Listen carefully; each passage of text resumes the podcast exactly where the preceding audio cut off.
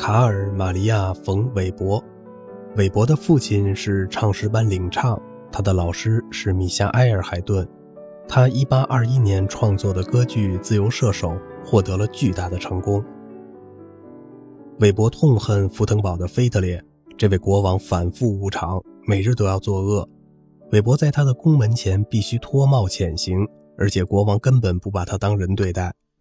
这天，他在国王那儿受了窝囊气，正要离开国王的私邸时，在走廊上碰到了一个老女人，问他宫廷洗衣女仆的房间在哪里。那儿，气呼呼的年轻人指向国王的房间。老女人进去后，立即遭到了国王狂暴的责骂。原来他最讨厌老女人。女人结结巴巴地供出刚刚走出来的年轻人告诉他这里是宫廷洗衣女仆的房间。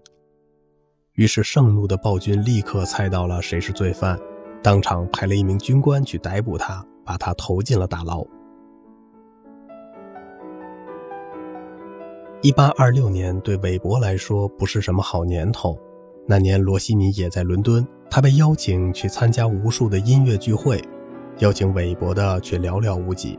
在银行家夫人库茨女士举办的聚会上，一位女士付了二十六英镑五先令，要求韦伯演奏《自由射手》的序曲，他拒绝了，说这不是为钢琴创作的。这女士立刻拿来一份印刷乐谱，上面写着“作曲家为钢琴而改编”。韦伯只好走他钢琴旁开始演奏。弹完了以后，他走过来问我：“那女人是谁？”我说：“吉尔福德夫人。”他给我上了一课。他说：“我再也不会把序曲改成钢琴曲了。”莫里指挥的彩排相当精彩。韦伯坐在一张扶手椅上，听到后非常满意。通常他说话像是耳语，只有一次提高了声音。合唱队在康塔塔部分向上帝祈祷，开始竭尽全力地唱出高音。韦伯立即叫停：“嘘嘘，你们在上帝面前就这么尖叫吗？”六月五日早上，乔治·斯马特爵士急急忙忙找我去他家。昨晚十一点钟，福斯滕堡把韦伯送进卧室，但今天早晨，朋友们发现他的卧室门反锁着，而他答应过大家不锁门。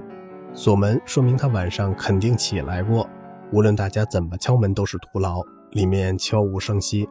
于是，乔治爵士叫来我和其他几个朋友，然后把门砸开。吵闹没有打扰梦中人，他已沉入了死亡的梦乡。他的头靠着左臂，静静地躺在枕头上。